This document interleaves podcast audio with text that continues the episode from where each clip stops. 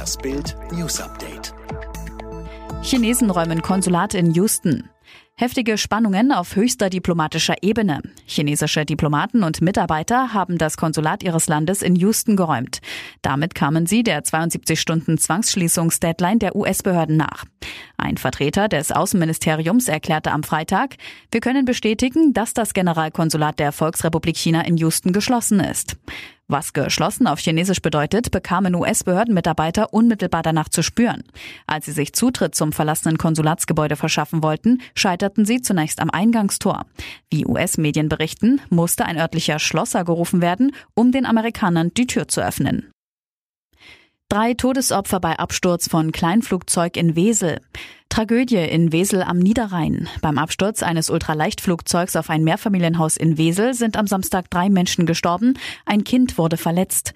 Bei zwei der Opfer handelt es sich um die Besatzung des Zweisitzer Ultraleichtflugzeuges, sagte ein Feuerwehrsprecher Bild.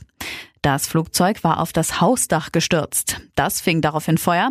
Der Brand sei mittlerweile unter Kontrolle, hieß es am Nachmittag. BKA jagt Granini-Erbin. Wo steckt die Granini-Erbin? Das Bundeskriminalamt jagt Marielle Eckes.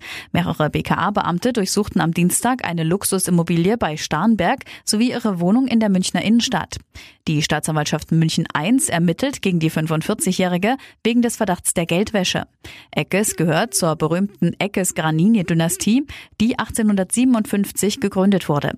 2019 machte der Konzern weltweit einen Nettoumsatz von 921 20 Millionen Euro. Der Fruchtsaftriese hat über 1700 Mitarbeiter. Erster US-Bezirk schickt Corona-Patienten zum Sterben nach Hause. Dieses schreckliche Beispiel zeigt, wie ernst die Corona-Lage in den USA wirklich ist. Eine Lokalzeitung berichtet, dass Gesundheitsbehörden in Star County für das einzige Krankenhaus des Bezirks eine gnadenlose Entscheidung gefällt haben. Laut Bericht solle das hoffnungslos mit Covid-19-Patienten überfüllte Krankenhaus nun zwischen Patienten unterscheiden, bei denen noch Hoffnung auf Heilung bestehe, und solchen, die als nicht mehr heilbar gelten. Die knappen medizinischen Ressourcen sollen demnach nur noch für Patienten verwendet werden, die gute Überlebenschancen haben. Gericht will pikante Epstein-Gespräche veröffentlichen.